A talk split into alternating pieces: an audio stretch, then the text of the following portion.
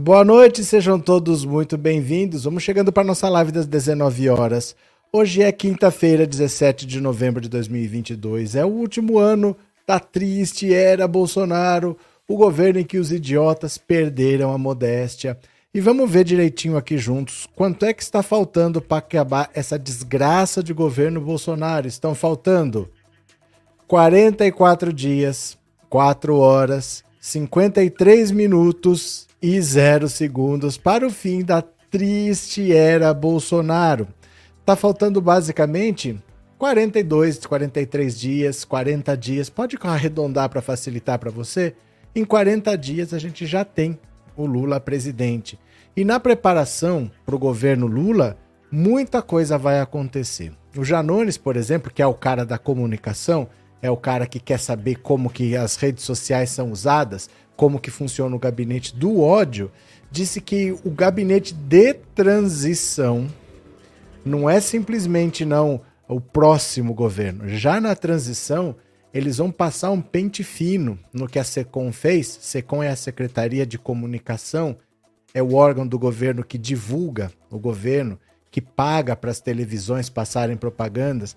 Eles vão querer ver o que a SECOM fez, o que está relacionado com o gabinete do ódio, com a divulgação de fake news. E aí não é simplesmente o que eles querem fazer na Polícia Federal. Na Polícia Federal, eles querem passar um pente fino nos computadores para ver se não ficou algum software espião, alguma coisa que depois que eles saírem, eles ainda podem continuar tendo acesso aos dados da Polícia Federal. Ali é diferente. Eles vão querer saber, por exemplo, será que o Flávio Bolsonaro falou uma coisa num dia, no dia seguinte a Secom falou? Será que alguma coisa divulgada pelo gabinete do ódio teve uma propaganda que foi paga pela Secom, alguma coisa institucional? Eles vão ver relações do que da estrutura do Estado, da estrutura do governo brasileiro, da Secretaria de Comunicação foi ajudada para foi utilizada para se propagar discurso de ódio, para se propagar fake news, como o Estado foi usado. E aí fica ruim para um governo se ele usou a estrutura do governo não para o povo, não para o bem comum, mas para praticar crimes. E a gente sabe que foi isso mesmo. O gabinete do ódio ficava dentro do Palácio do Planalto, mas é mais do que ter uma sala é mais do que ter um computador público sendo usado para isso. É uma secretaria específica de comunicação a serviço do gabinete do ódio. O Janones já falou que vai para cima. Não é nem no próximo governo, é já durante a transição. Então, na semana que vem, que eles estão lá, já vão para cima para ver se existe conexão entre a SECOM, a Secretaria de Comunicação, e o gabinete do ódio. Isso vai deixando o Bolsonaro cada vez mais desesperado. Tanto ele está desesperado que muita gente diz que esse sumiço dele, esse silêncio dele, é porque ele está sendo aconselhado a ficar quieto, porque os assessores, o entorno dele tem medo de que ele ainda no fim das contas, no apagar das luzes, nos 48 do segundo tempo, ainda tente uma radicalização, ainda tente mandar os radicais para cima do STF, ainda tente fazer uma atitude desesperada, que não vai dar em nada, mas gente pode morrer nessa brincadeira. Então, para ele parar de atacar o STF, para ele parar de atacar o TSE, porque ele não se conforma de ter perdido a eleição, ele foi aconselhado a não falar, não aparecer e investigando essas relações que podem pegar os filhos dele, ele vai ficando descontrolado. Então, esse é um dos motivos dele estar tá sumido. Vamos ver aqui na live. Eu vou agradecer a Guia Martins pelo super sticker, obrigado por ser membro. Ailton, obrigado pelo super sticker e obrigado por ser membro. Quem está chegando pela primeira vez, se inscreva no canal, deixe seu like, mande super chat, super sticker para ajudar a divulgar. Valeu, vamos ler as notícias? Eu só vou ligar o ventilador aqui que eu esqueci, me dá um segundo só.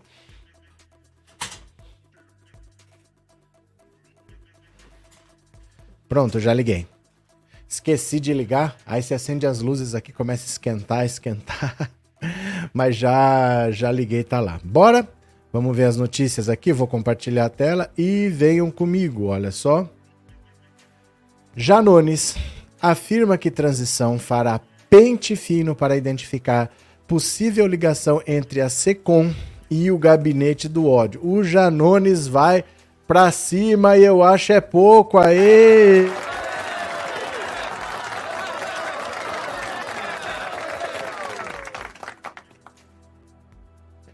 Então bora. Olha aqui.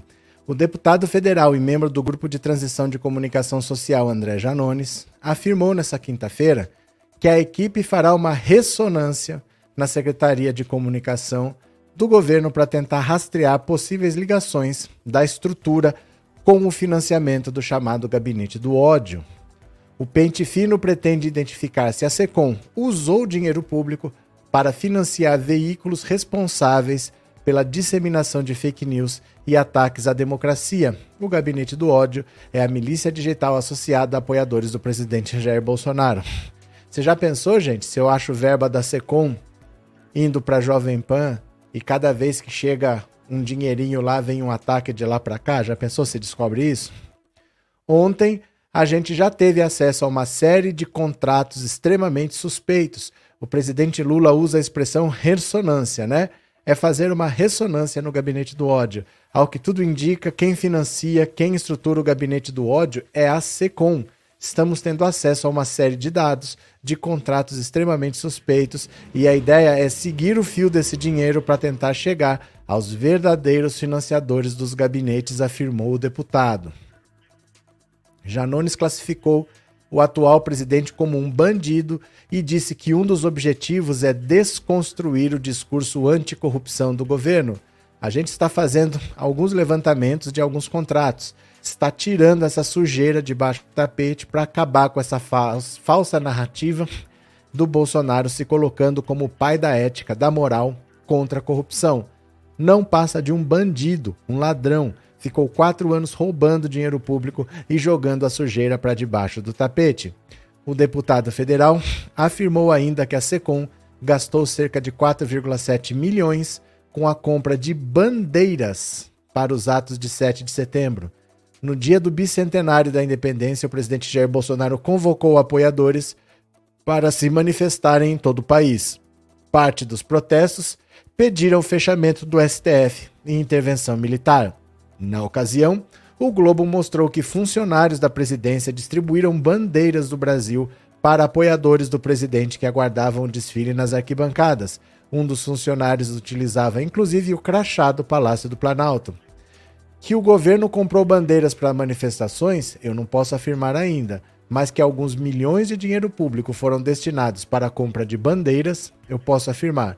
O valor global para a compra de bandeiras foi de 4,7 milhões. Essa é a ponta do iceberg, afirmou Janones. De acordo com o deputado, a transição obteve acesso aos contratos após solicitar à equipe da SECOM, com base na legislação que garante à equipe de transição o acesso às informações. Janones sugeriu que a compra de bandeiras para o 7 de setembro seria uma maneira indireta de o governo financiar atos antidemocráticos, não só aqueles sistemas de financiamento privados de grandes empresários que financiaram o 7 de setembro, que financiam esses atos golpistas. Estamos puxando o fio da meada agora, mas ao que tudo indica, tem sim dinheiro público envolvido nesses atos, ainda que de forma indireta. A equipe de transição vai levantar detalhes dos contratos, incluindo as empresas beneficiadas pelas compras feitas pelo governo. Onde estão essas bandeiras que foram confeccionadas? Elas foram todas distribuídas no 7 de setembro? Para quem? Com qual rigor? Algumas dessas bandeiras não são as que estão nas portas dos quartéis no dia de hoje? Tudo isso a gente precisa investigar e, se comprovado, é mais grave ainda do que financiamento privado. Em nota, a Secretaria de Comunicação da Presidência informou que todos os contratos celebrados no âmbito da SECOM são, pro, são precedidos de procedimentos licitatórios e executados em estrita conformidade com a legislação em vigor. É, resposta padrão, né? O contrato citado nas declarações abarca todos os investimentos relacionados à estruturação da solenidade de comemoração dos 200 anos da independência e não apenas a aquisição de bandeirinhas, que são símbolo nacional e tradicionalmente são utilizadas em celebrações cívicas. Ao que tudo indica, a histriônica manifestação do integrante da área temática se deve a uma leitura rasa, seguida de uma interpretação incipiente do contrato. Olha, o Janones já está chacoalhando, ele já está batendo no governo, ele está, ele é parte da equipe de transição e ele já está jogando para cima. O pessoal fica desesperado quando o Janones fala, porque quando ele fala, repercute. Isso era uma coisa que a esquerda não tinha. quando a esquerda falava, repercutia só na esquerda. E o Janones, ele nem é exatamente de esquerda, ele é de um partido de direita, que é o Avante. Então ele tem muita gente fora da bolha da esquerda que não fica sabendo dessas coisas, que está mais suscetível a receber a informação do Bolsonaro do que a pessoa de esquerda. Então ele fala para essas pessoas, muitas seguem o Janones e acham que o Bolsonaro é um cara honesto. Ele fala para essa galera tudo o que está acontecendo e aí bate o desespero. Bate o desespero, sim, na equipe do Bolsonaro, porque tem contrato irregular. E contrato irregular leva as pessoas para cadeia, porque é uma prova técnica. Você tem um documento dizendo o que foi feito. Então, o desespero vai crescendo, né? Olha só. Boa noite, Lula e Alckmin. Que em janeiro o Brasil possa respirar um ar mais limpo. Valeu. Guia Martins, obrigado mais uma vez pelo super sticker e obrigado por ser membro, viu? Ailton, obrigado pelo super sticker e obrigado por ser membro mais uma vez. Boa noite, vocês são ótimas pessoas. Muito obrigado. Viva a ciência e a razão. Bem-vindo. Cadê? É, Cida Ramalho, boa noite. Está explicando porque o está explicado, eu acho, né? Porque o povo está orando e cantando o hino nacional em frente a um pneu. Foi confirmado que a cloroquina provoca doença mental isso vai dar pano para manga. Valeu, Cida, obrigado, viu? Marlene, boa noite a todos. Boa noite, Marlene. A próxima inauguração da loja da Van terá uma estátua do Janones. Mas tem mais aqui. Tem mais notícia do Janones. O Janones, ele faz um inferno que desespera a gadaiada. A gadaiada morre de medo das coisas que ele fala, porque se eu falar, quem vai ouvir são vocês. Se o outro canal falar, quem ouve é ali. O que o Janones fala repercute. Ele tem muito seguidor. Então dá uma olhada. Mais uma aqui, ó. Janones, governo Lula deverá ter núcleo digital na comunicação. O Lula mesmo fala que ele é uma pessoa analógica, que ele é do tempo antigo, que ele não é uma pessoa de rede social, essas coisas. Mas o Janones explicou para ele a importância de você ter um núcleo digital de comunicação para cuidar da internet, das redes sociais e não deixar o bolsonarismo criar asas ali. Então, olha só.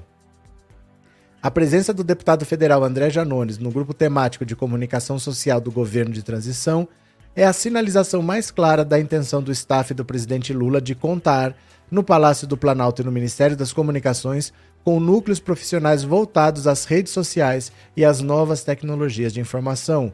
Um segundo passo deve ser a proposta de alguma regulamentação para atividade nas redes sociais que não. Opa, que não seja entendida por censura. O próprio deputado, uma das vedetes da campanha de Lula, responsável pela virada de engajamento nas redes sociais em favor da candidatura petista, disse ao chegar ao CCBB, sede do gabinete provisório, que é preciso normatizar a comunicação nas redes sociais de uma maneira mais responsável. Pela manhã, ele teve a primeira reunião com os demais participantes do grupo, acompanhou o anúncio, do, o anúncio dos nomes do vice-presidente eleito Geraldo Alckmin e à tarde participou da primeira agenda de trabalho no Ministério das Comunicações. A gente precisa discutir isso com a sociedade como um todo, com a imprensa, com os influencers. Como exemplo, há o projeto que é prioridade hoje. O próprio ministro Alexandre de Moraes pediu ao presidente. Eu não gosto da palavra regular, que flerta muito com a censura, mas normatizar a utilização das redes sociais. Se você pega a estrutura de comunicação social como um todo, os meios, mídias já existentes continuam tendo o valor deles. Não é substituir um pelo outro, mas agregar, não fechar os olhos para a realidade das redes sociais. Para ele, o presidente Jair Bolsonaro desmontou a estrutura de comunicação institucional, substituindo-a pelo diálogo direto nas redes sociais. Não podemos simplesmente trocar uma coisa pela outra. O deputado propõe modernizar essa estrutura de governo e trabalhar os canais alternativos no âmbito de uma repaginada da comunicação institucional. A empresa brasileira de comunicação, a EBC, terá um papel importante nesse redesenho. O grupo temático conta com a presença de vários gestores da antiga EBC, criada no primeiro governo Lula, como uma empresa pública de autonomia com autonomia administrativa, financeira e editorial. As jornalistas Tereza Cruvinel, primeira presidente da EBC no governo Lula, e Helena Chagas, ex-ministra-chefe da Secretaria de Comunicação Social do governo Dilma, estarão acompanhadas de profissionais como o jornalista Florestan Fernandes Júnior, que dirigiu o núcleo da EBC em São Paulo, e Lalo Leal Filho, acadêmico estudioso de mídia, televisão, que já teve um papel na TV Brasil sobre o tema. Integram ainda a equipe de comunicação do governo de transição, o jornalista e secretário de comunicação Hélio Doyle e a ex-deputada federal e jornalista Manuela Dávila. A lista completa está no blog dos Correio Brasiliense Poder, CB Poder. Olha, se o Bolsonaro em 2018 usou as redes sociais, usou e abusou e achou que ele estaria muito à frente da esquerda para sempre, o Lula, com quase 80 anos, percebeu a importância das redes sociais, quer fazer um núcleo de comunicação digital e tudo que o Bolsonaro tem e que ele usou para o, mel, para o mal, o Lula pode ter e usar para o bem. Então o Janones vai mostrar, vai montar um centro de comunicação social voltada para mídias digitais com outro enfoque, com outra linguagem, com outro direcionamento, mas vai ter sim. Mas vai ter. Então vai ter o pente fino na Secom para ver esses contratos todos que foram assinados, para ver para onde que foi esse dinheiro, se não virou bandeirinha que está na porta do quartel, e também vai ter um núcleo de comunicação digital a partir de agora. O PT não vai falar, olha, bota uma notinha no site. É, coloca um negocinho lá no Twitter. Não, vai ter um núcleo de comunicação digital, gente especializada trabalhando a comunicação do governo nas redes sociais, né? Porque vamos falar a verdade. Adianta você estar tá inscrito no canal do PT do YouTube? Não tem nada. Recente, prático, legal, não tem. É assim, ó, transmissão de eu não sei o que, falou não sei na onde, teatro. são vídeos longos assim que você só assiste. Não tem interatividade, não tem nada é, de primeira mão, alguém ó, trazendo informação de última hora. Não tem, é um site chato. Como o site do próprio Lula, é uma coisa mais institucional, é uma coisa que faz só por fazer. Agora não. Agora vai ter gente especializada em redes sociais para fazer isso. Vamos ver. As coisas já estão mudando. Não sei se vocês perceberam que as coisas já estão mudando, né? Valéria, graças a Deus, Lula presidente do nosso Brasil, Janja primeira dama. Deus abençoe muito Lula e Janja. Valeu, Valéria. Valeu, Valéria. Lenira, Janones joga igual a eles como uma turma do Bozo Louco, não pode ser bonzinho não tem que fazer isso mesmo. Parabéns, Janones. É que assim, a diferença é que nunca você vai conseguir jogar igual a eles porque eles cometem crimes. Então, por exemplo, o que ele está investigando foi o uso da SECOM, a verba da SECOM, para patrocinar um, um, comício do Bolsonaro no 7 de setembro. Isso é uma coisa que só eles fazem, porque eles não têm escrúpulo nenhum. Ah, é dinheiro público, não tem importância, compra a bandeirinha e distribui. Sabe? Então, assim, é, é grave o que eles fazem. É bem, bem grave, né? Regina, obrigado pelo super sticker e obrigado por ser membro, viu? Valeu. Cadê? É, eu concordo, todos trabalhando em prol do governo Lula, disse Ivani. Janones seria melhor como ministro da comunicação, quem sabe? Não é o que você pensa. Ministério de Comunicação não é um ministério de falar, é um ministério técnico. É um ministério que faz é, leilão de internet. Então, por exemplo, o leilão do 5G é o ministério que faz a concessão de para rádio, televisão, é o ministério que decide se o governo vai ter, por exemplo, uma nova televisão como a EBC ou se deve privatizar. Não tem nada a ver com comunicação como a gente pensa. Tem mais a ver com telecomunicações, com estrutura física, com estrutura técnica. Você entendeu? Não é porque uma pessoa fala bem que tem que ser ministro de comunicação porque se comunica bem. Não tem nada a ver uma coisa com a outra. O Ministério das Comunicações é como, por exemplo, o Ministério da Saúde. Eu não preciso necessariamente ser médico para ser ministro da Saúde. Eu não preciso entender como faz uma cirurgia, como é que faz para transfusão de sangue, eu não preciso saber isso. Mas eu tenho que saber onde que precisa ter um novo hospital, como que eu vou direcionar a saúde para o país, se é mais preventiva, se é mais. Eu tenho que ter mais uma noção de gestão de saúde. E não é necessariamente ser um bom médico para ser ministro. Então, falar bem não tem nada a ver com ser ministro de comunicações, entendeu? Não, não é um ministério que cuida de rede social, é um ministério que cuida, por exemplo, é, agora nós vamos fazer televisão, não TV aberta, vai ter TV a cabo por 5G, por sei, é outro nível de coisa. Não é, não é bem isso, entendeu? Cadê? Bora chegar a 2 mil likes, bora Kelly, bora. Quem não deu like ainda, dê seu like, viu? Professora Anivalda, boa noite, minha querida, socorro. Cadê?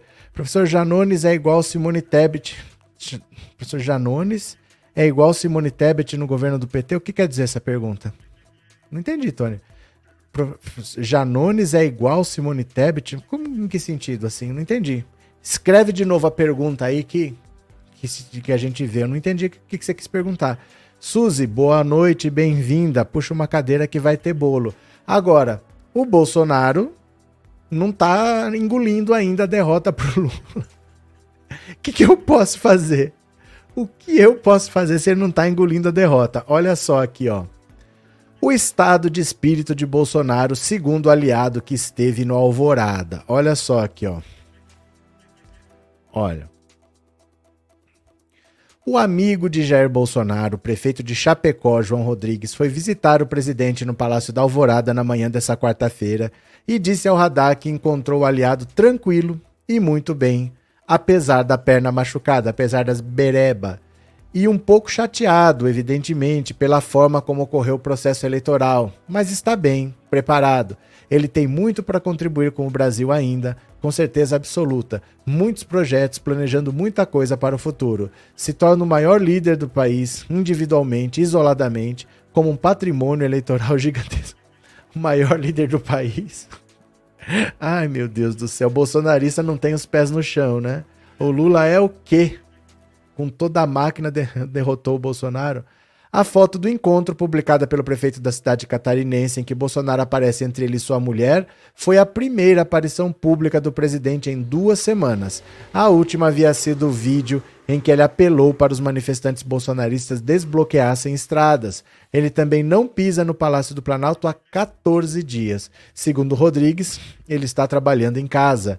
Ex-deputado federal, Rodrigues foi preso pela PF em 2018, tentando fugir para o Paraguai depois que a sua prisão foi decretada por conta da condenação por fraude em uma licitação em 99. Olha os amigos do Bolsonaro.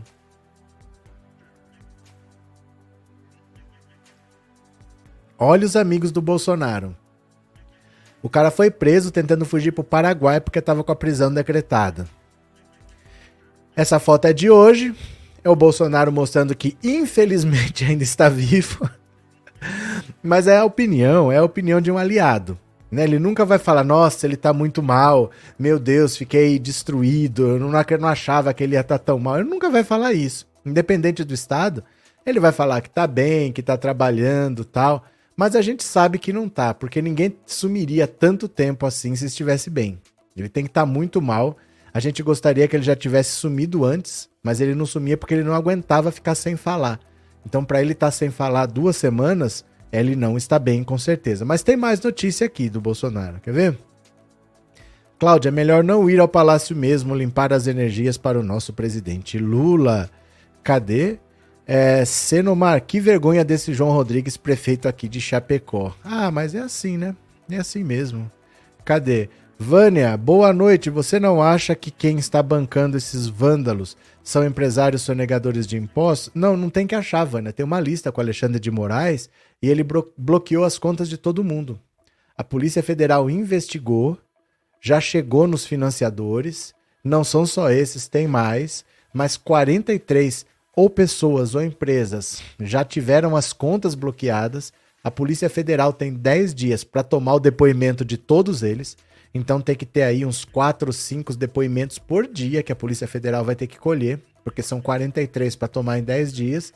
E tá todo mundo sendo investigado. Então já se sabe quem são, a gente não precisa supor.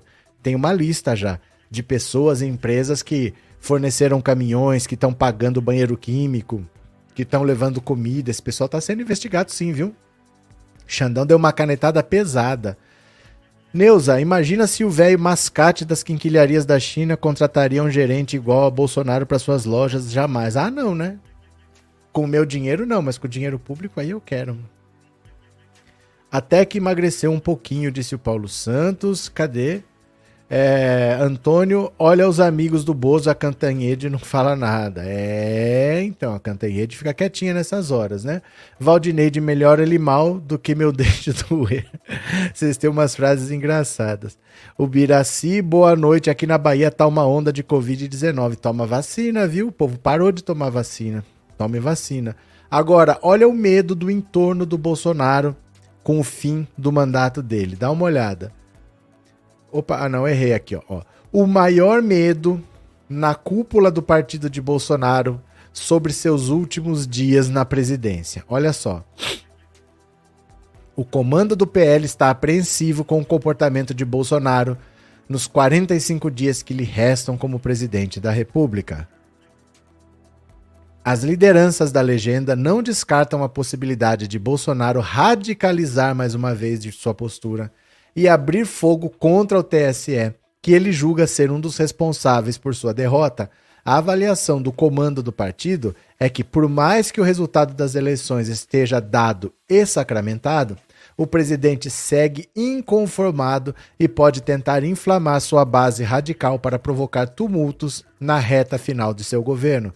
Há inclusive o receio de que o judiciário tenha que tomar medidas contra ele e que isso conturbe o cenário. Quer dizer, estão com medo de que tenha que prender o Bolsonaro. O que estão dizendo é isso aqui, ó. O receio de que o judiciário tenha que tomar medidas contra ele. Estão com medo que antes dele sair, ele provoque alguma coisa que obrigue o judiciário a prendê-lo. Esse é o receio. Integrantes do governo e aliados de primeira hora de Bolsonaro têm dito que o presidente estaria em silêncio porque foi fortemente aconselhado a evitar o confronto com o TSE. Para eles, a chance de o presidente reconhecer publicamente a derrota é zero. Todos sabem, porém, que Bolsonaro faz o que bem entender. O problema é esse, ó. O cara dizer que a culpa da derrota dele é do TSE é ignorar o que ele mesmo fez as responsabilidades dele. Porque, por exemplo, o Lula sofreu muita crítica quando ele trouxe o Alckmin para ser vice. Vocês mesmos aí que estão comemorando, vocês mesmos criticaram o Alckmin. Mas o Lula estava fazendo o quê? A esquerda já está fechada comigo. Eu preciso ampliar o meu diálogo, porque nós somos minoria. Preciso conversar com o centro, preciso conversar com a direita. Por isso mesmo ele trouxe um vice diferente dele. O Bolsonaro foi aconselhado a fazer a mesma coisa. O que, que ele fez? Trouxe o Braga Neto. Ninguém nem viu o Braga Neto nessa campanha. O Braga Neto não fez diferença nenhuma, é como se ele não tivesse vice. Então o Lula fez um movimento que o Bolsonaro não fez. Falaram para ele, Bolsonaro, você, toda vez que você ataca as urnas eletrônicas, o TSE, o STF, a sua popularidade cai, a sua rejeição aumenta. Não faça isso, não fica atacando. Ele continuou atacando. Falaram para ele, Bolsonaro, você tem muita rejeição no Nordeste, você tem muita rejeição entre as mulheres, você precisa fazer isso. Não, perdeu a eleição, ele foi chamar nordestino de analfabeto tal. Então, assim, ele pode pôr a culpa em quem ele quiser. O choro é livre, mas ele é o grande responsável pela derrota dele. Ele impossibilitou qualquer chance de vencer. Grudado no Roberto Jefferson, como é que isso ia dar certo? É lógico que ele tinha que se livrar dos radicais. Grudado na Carla Zambelli. É claro que isso não ia dar certo fica protegendo esse bando de doido, como é que isso ia dar certo? Isso foi dito para ele. Isso afasta aquele eleitor mais moderado que poderia se juntar a você para derrotar o PT, mas esse cara ele foge de você. Então agora ele dizer que a culpa é do TSE dele ter perdido é o famoso choro de perdedor mesmo, azar dele. Agora o entorno está preocupado, acha que ele pode ainda aprontar alguma coisa. Eu espero que apronte. É o jeito mais rápido dele ser preso. Se ele inventar qualquer graça, é o jeito mais fácil da gente se livrar dele, né? É, que vergonha, homem mais sem noção esse prefeito. sem noção, não. Com interesses. É sempre com interesses, né? Cadê? É, likes, likes, likes, por favor. Likes, likes, likes. Margarida, deixa ele penear, que aí vai em cana antes do primeiro de janeiro. Mas é, é o jeito mais fácil da gente se livrar dele é ele comandar alguma coisa meio louca aí, porque não vai dar certo e ele vai ser preso rápido, né? É, por que o Bolsonaro não faz igual a Getúlio? Porque muitas coisas ele poderia fazer, mas ele não tem sequer capacidade, né, Luan? Eneida, eu nunca critiquei o vice Chuchu, confio na capacidade do Lulão. Eu adorei ver o Alckmin feliz, ele nunca mais será um tucano. É porque assim, a gente tem que entender quem nós somos. Nós temos que ser capazes de olhar no espelho e entender o que é a esquerda. A esquerda é minoria. É no máximo, pessoas que dizem eu sou de esquerda, no Brasil é no máximo 16%. Como é que ganha uma eleição com 16%? Precisa ampliar. Então, sempre que você quiser vencer uma eleição, não pode ser é, Lula e Boulos, Lula e Haddad, Lula e Dilma. Não adianta pensar a esquerda com a esquerda. A esquerda com a esquerda sempre vai ficar, vai perder. Precisa ampliar e o Lula fez. O Bolsonaro não fez, ele se fechou dentro da mesma estrutura militar. Ele com apelo militar, ele homem, chamou o Braga Neto, que é, é outro homem, ele foi aconselhado a colocar uma mulher, ele preferiu outro homem, militar do mesmo jeito, então... Agora é fácil falar que a culpa é do TSE, né? É conveniente.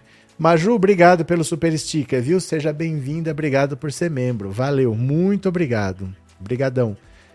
Amândia, Bozo está calado, mas está tramando alguma coisa para a posse do. Isso é loucura. Isso é loucura. Na posse ele nem é presidente mais. Ele não é mais presidente na posse, 1 de janeiro. Oficialmente, ele já transmitiu o cargo. Só vai passar a faixa ali, que é uma coisa simbólica. Mas no dia primeiro, o presidente já é o Lula. Na posse já foi. Ele não manda mais rigorosamente nada, né? É... Cadê? Eu tive receio, o Aécio do, do mesmo partido e nem raio acerta o vigarista. Mas não tem nada a ver uma coisa com a outra, Elaine. Não tem nada a ver uma coisa com a outra. É como se fosse assim: a Elaine trabalha no Santander e o maníaco do parque trabalha no Santander. Aí eu fico com receio da Elaine porque é da mesma empresa. Ele não pode pensar assim. Ah, é do mesmo partido. Não faz sentido pensar assim. Cada pessoa é uma pessoa.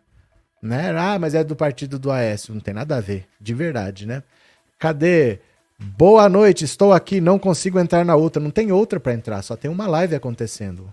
Tem uma outra programada para acontecer às 21 horas. Não tem outra live para entrar. Gente, Bolsonaro está com vergonha de assumir pro gado que perdeu, então joga a culpa no TSE. É o que ele pode fazer, mas ele é burro mesmo, ele deve achar que a culpa não é dele.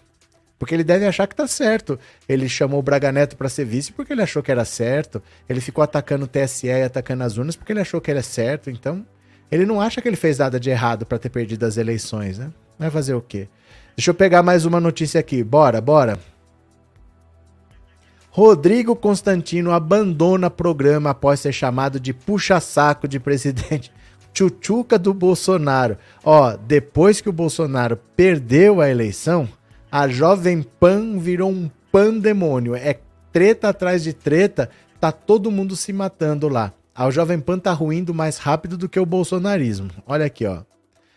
Durante o programa 3 em 1 da Jovem Pan na quarta, o comentarista de política Rodrigo Constantino abandonou a transmissão ao vivo. A ação ocorreu após ele ser chamado de puxa-saco de presidente da República por Leonardo Grandini, um dos analistas do programa. Ao contrário de você, que é puxa-saco do presidente da República, eu não puxo saco de ninguém, disse Grandini, que ouviu logo em seguida um Continua o programa aí. Eu não sou obrigado a ouvir isso, não, de Constantino.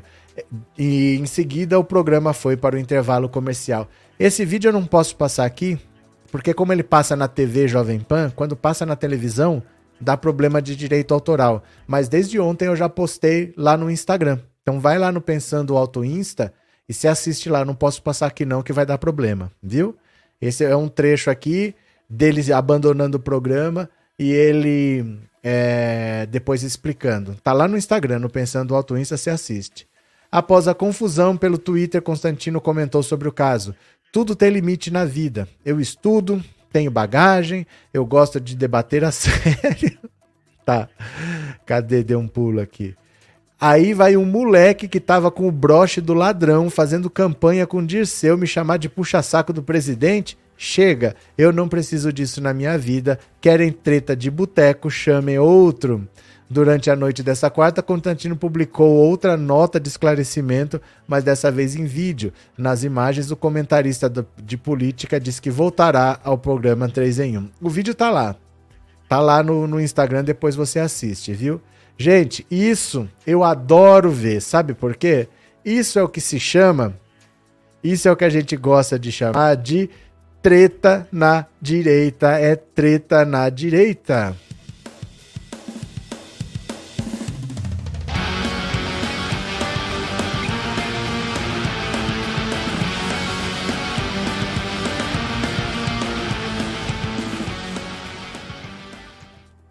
Eles que se matem, eu acho é pouco. Eu acho é pouco mesmo. Eles que se matem lá na Jovem Pan, né? Bagagem inútil do Constantino, cara de ódio, disse a Tati. Cadê?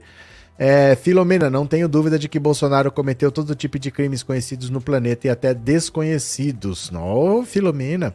É, André Artesanato, onde a Jovem Pan arrumou esse povo que eles chamam de jornalistas? Arrumou, né? O negócio é que arrumou. Boa noite, Anthony, meu povo que estão assistindo essa live. Boa noite. Cadê? É, João de Brida, os bozoloides estão surtando com a vitória do Lula. Pronto. Iris, boa noite, bem-vinda. Silvana, obrigado pelo super sticker, obrigado pelo apoio, viu? Cadê? Ó, deixa eu falar uma coisa séria para vocês. Vocês têm que parar de fazer a divulgação das fake news do gado. Vocês têm que parar com isso, gente. Teve alguma greve geral na segunda-feira? Teve alguma coisa no dia 15 de novembro? Vocês têm que cair na real de parar de divulgar fake news, porque não vai acontecer nada. Não vai acontecer nada. Não fiquem nessa, não. Fiquem nessa de divulgar fake news. Quem divulgar fake news devia ir pra cadeia. É assim que vai começar a ser. Mudou, não é mais o governo do Bolsonaro, viu? Cuidado com isso. Continuemos. É, Rogério, esses cidadãos da República do Gadistão são engraçados mesmos, até o Olavo deve estar rindo. Tem mais aqui, tem mais. Olha a Jovem Pan se lascando, eu acho é pouco. Olha a gadaiada se voltando contra a Jovem Pan. Repórteres da Jovem Pan pediram socorro após ameaças de bolsonaristas.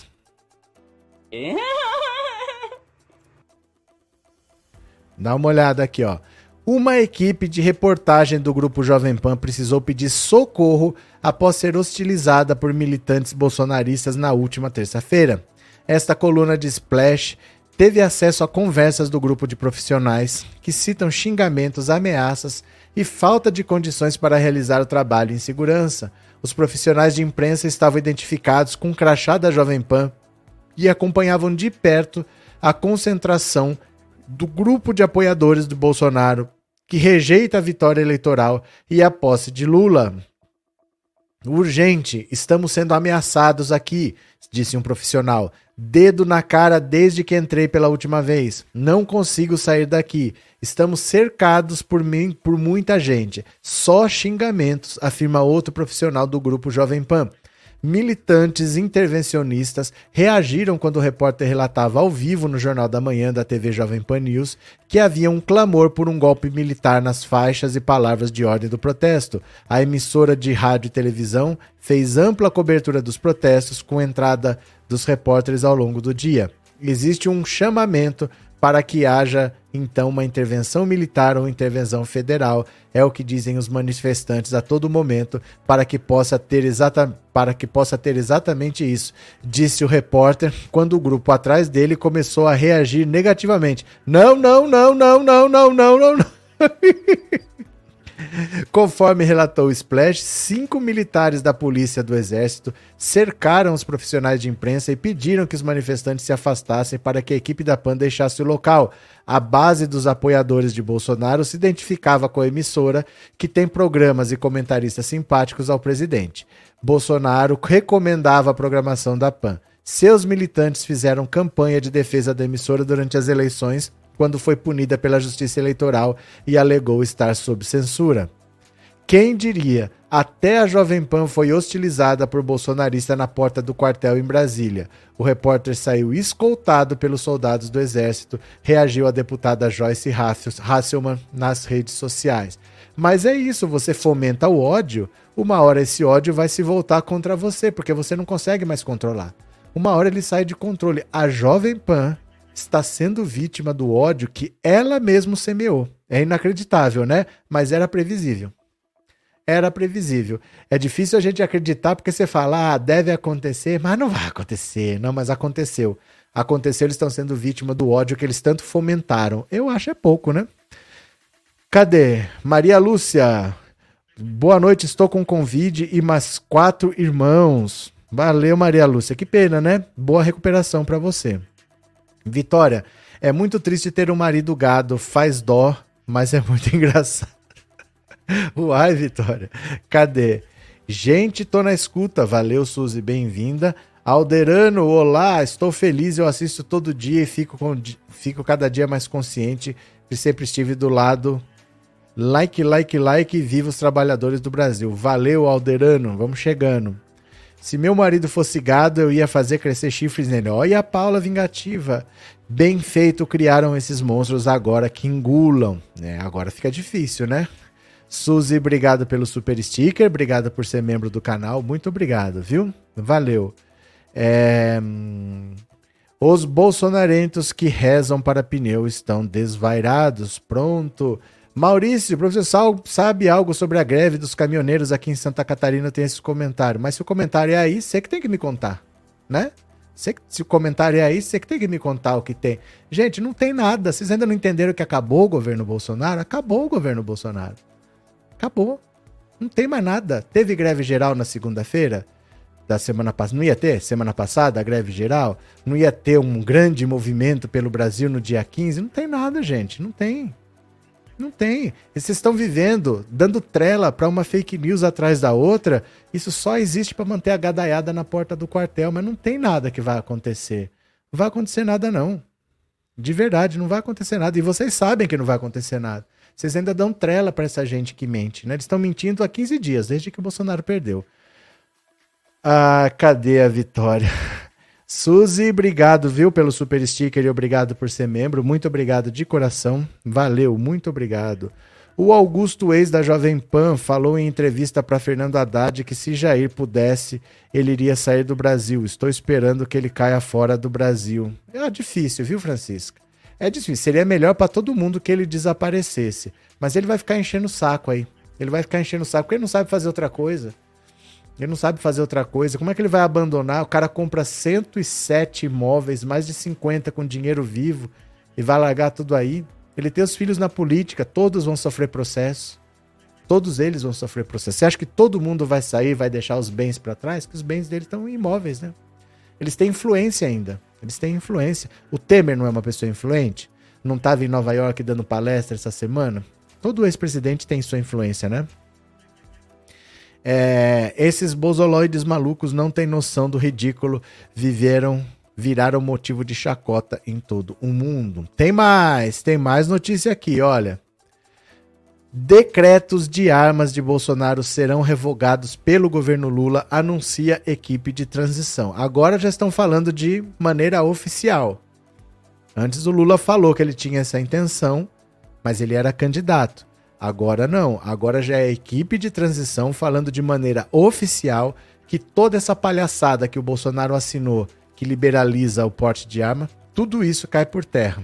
Olha, o senador eleito Flávio Dino, que tem liderado o grupo técnico de segurança na equipe de transição do governo, afirmou que o presidente eleito Lula vai revogar atos do presidente Jair Bolsonaro que culminaram no aumento de acesso a armas pela população. O plano da gestão petista é que as medidas a serem adotadas pelo futuro governo afetem até mesmo quem já comprou armas na gestão Bolsonaro. O alvo principal são as armas de grosso calibre que teriam sido adquiridas a partir da liberação prevista em decretos editados pelo atual presidente. Questionado sobre o assunto ao chegar ao Centro Cultural Banco do Brasil, onde o governo de transição tem se concentrado em Brasília, Dino disse que o objetivo é fazer valer o que já estava previsto no Estatuto do Desarmamento em 2003. Eu estou falando com o senador eleito. Aí sim deve-se revogar decretos que liberam armas.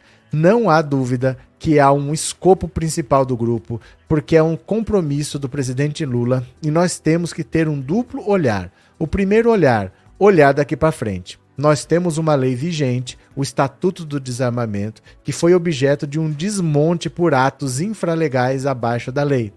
Isso, sem dúvidas, é um tema fundamental do grupo de trabalho. É um tema que o presidente Lula escolheu e foi aprovado pela sociedade brasileira. Segundo o senador, que é cotado para assumir o Ministério da Justiça, o grupo técnico ainda está avaliando o assunto em detalhes, para verificar cada ação que será tomada. O tema daqui para trás é um tema que exige algumas reflexões. A primeira, existe direito adquirido a faroeste? Não. Existe direito adquirido a andar com fuzil, metralhadora? Não. Imaginemos a questão de um medicamento que hoje é permitido e amanhã passa a ser proibido. Alguém terá direito adquirido a continuar a tomar o medicamento? Não. É possível que haja um efeito imediato, inclusive no que se refere aos arsenais já existentes? Sim, é possível. O senador afirmou ainda que deverá haver medidas para que ocorra a devolução de armamento pesado que já foi adquirido pela população e o que já está em circulação. Provavelmente vai haver uma modulação. Aquilo que for de grosso calibre, por exemplo, deve ser devolvido. Algum tipo de recadastramento no que se refere aos clubes de tiro. Vai haver fechamento generalizado de clubes de tiro? Seguramente não. Mas não pode ser algo descontrolado. Não pode ser liberou geral. Todos os dias vocês noticiam tiros em lares, em vizinhanças, em bares, restaurantes, de pessoas que possuíam registro de CAC, é, mostra que esse conceito fracassou. E se fracassou, deve ser revisto. Aê, Flávio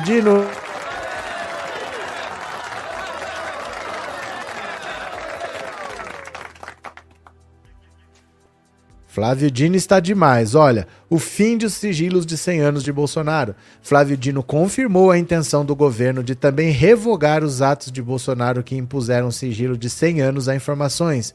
Não é propriamente tema do nosso grupo, porque não tem propriamente impacto na segurança pública, mas sem dúvida que é plenamente possível revogar, porque há um conceito jurídico fundamental que está escrito na súmula 473 do Supremo, quando há razão de conveniência e oportunidade, a mesma autoridade que decreta pode revogar. Ao comentar sobre os atos antidemocráticos que ainda ocorrem em frente aos quartéis do Exército em algumas cidades, Dino disse que até o dia 31 de dezembro esse é um tema que pertence ao atual governo. A partir de 1 de janeiro, esse tema pertencerá ao novo governo e ao novo Congresso. Evidentemente, é preciso cumprir a lei. De um modo geral, qual é o parâmetro de resposta ao extremismo? É a legalidade. Quanto mais a lei for cumprida, menor o extremismo. É possível a perpetração de crimes em flagrante à luz do dia e ninguém fazer nada? Claro que isso é ilegal. A orientação, seguramente, é no sentido de que o Código Penal tem que ser aplicado. É importante lembrar que, segundo a Constituição, os crimes políticos são crimes federais. Artigo 109 da Constituição Federal. Olha, é o Janones indo para cima, é o Flávio Dino indo para cima e o governo Lula nem começou, é o governo de transição ainda. Já estão falando claramente, essa palhaçada que o Bolsonaro fez de liberar arma para todo mundo, tem gente andando com fuzil por aí, isso vai acabar. Essa história de que agora você consegue. É, esse pessoal que o próprio Bolsonaro coloca sigilo de 100 anos em tudo, vai acabar. Vão revelar tudo. O Janone está indo lá na Secom, tá vendo a ligação da Secom com o gabinete do OD. Vai criar um departamento de comunicação digital para o governo que o governo não tem. Então o governo nem começou e já está mudando tudo. Tá tudo mudando, hein? Cadê? Elaine, 60 toneladas de armamento roubado e revendido nas Forças Armadas do Maranhão. Vergonha dos pijamas parasitas enviagrados. Pronto, Elaine. É, Maria Helena, Lula é cara, meu, Lula é cara, meu presidente eleito, minha escolha. Valeu, Maria Helena. Nossa, que beleza, a coisa tá ficando. Muito boa noite, meus lindos companheiros progressistas. Boa noite, Isabel. Cadê? Demetrios, precisamos armar a população com livros para destruir o negacionismo e a ignorância. Me armo de livro. Me livro de arma. Essa é que é a regra. Me armo de livro me livro de arma. Essa é a regra, né? Cadê? Eu acho é pouco descobrirem tudo, disse Erlene. Newton, será que o Bozo, que está esperando o caso das rachadinhas prescrever dia 2 de 12 de 2022 para voltar a latir? Nós não sabemos. Nós não sabemos porque ele primeiro tem que ser investigado. Porque a gente não sabe quando esses crimes começaram a acontecer ou pararam de acontecer. Então não dá para você dizer quando que prescreve. Entendeu? De onde você tirou essa data de 2 de 12 de 2022? Você não sabe se tem rachadinha hoje acontecendo? Como é que você pode dizer que está prescrevendo? Pode ter rachadinha hoje acontecendo, só que hoje não está sendo investigado. Quando ele sair, pode ser. Entendeu?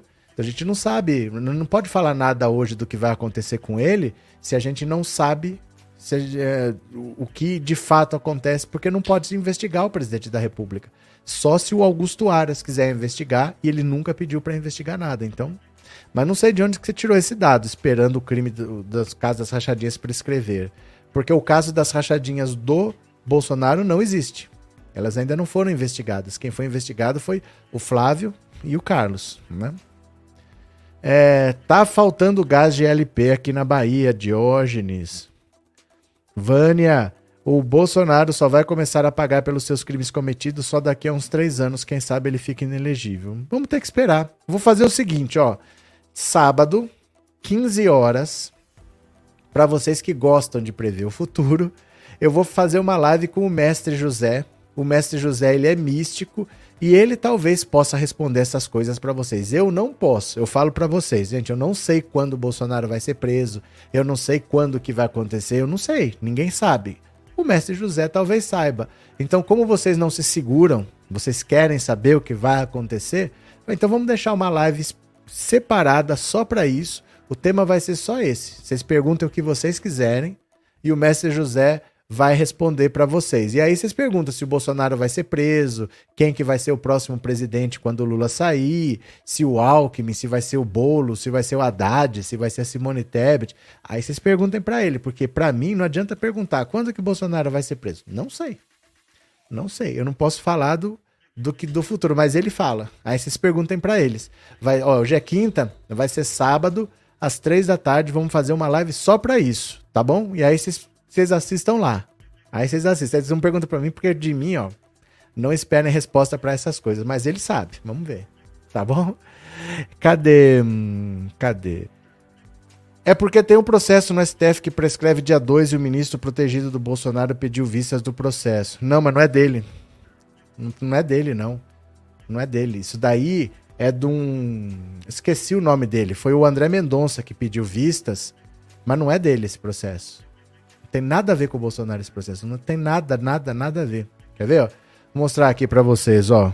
André Mendonça Vistas. É disso que vocês estão falando, então? Não tem nada a ver. Ó, tem nada a ver. Nada a ver. Dá uma olhada aqui, ó. André Mendonça pede vistas de processo por rachadinha prestes a prescrever e favorece bolsonarista. Não é favorece Bolsonaro, é favorece bolsonarista. O caso não é dele, ó. Indicado por Jair Bolsonaro ao STF, André Mendonça provocou indignação de seus pares na última sexta ao pedir vistas de um processo que prescreverá no dia 2 de dezembro.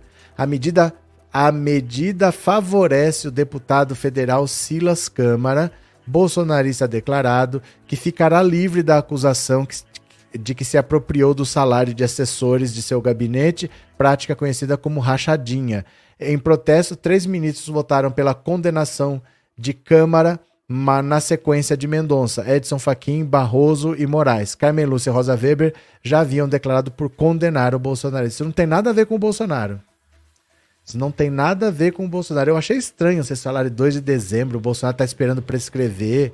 Não, não existe investigação contra ele. O que existe é de um, um deputado que se beneficiou de uma decisão do André Mendonça de pedir vistas e paralisou. Aí ele pode prescrever, né? Cadê? Vai para cima deles, Flávio Dino. Pronto. Francisco, nesses quatro anos de desgoverno houve muitas mortes por armas de fogo. Mataram muitos eleitores do presidente Lula.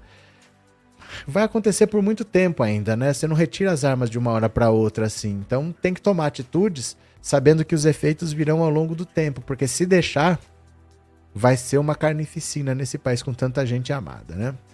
Irlene, não aguento mais esses bolsonaristas dizerem que o dólar subiu, a bolsa caiu porque o Lula não fala quem será o próximo ministro da Economia. É, quem é o presidente é Jair Bolsonaro. O que acontece em novembro, em dezembro, é responsabilidade de Bolsonaro. O Lula não tem nada a ver com isso. É que esse pessoal, eles sabem que o Bolsonaro é tão insignificante que eles não culpam o Bolsonaro por nada, eles culpam o Lula. Mas o Lula não é presidente, o Lula não tem equipe econômica, o Lula não pode vender dólar para baixar a cotação, o Lula não pode fazer nada. O Lula não tem responsabilidade quanto a isso, cobrem do Paulo Guedes e do Bolsonaro, né? Cobrem deles. É, Gigi, sim, eu sei disso, estava justificando. Não, eu sei, eu sei. Eu agradeço você ter falado, mas não tem nada a ver. Eu sei que não é você que está dizendo, você está explicando o que ele está falando, mas esse caso não tem nada a ver com o Bolsonaro, não.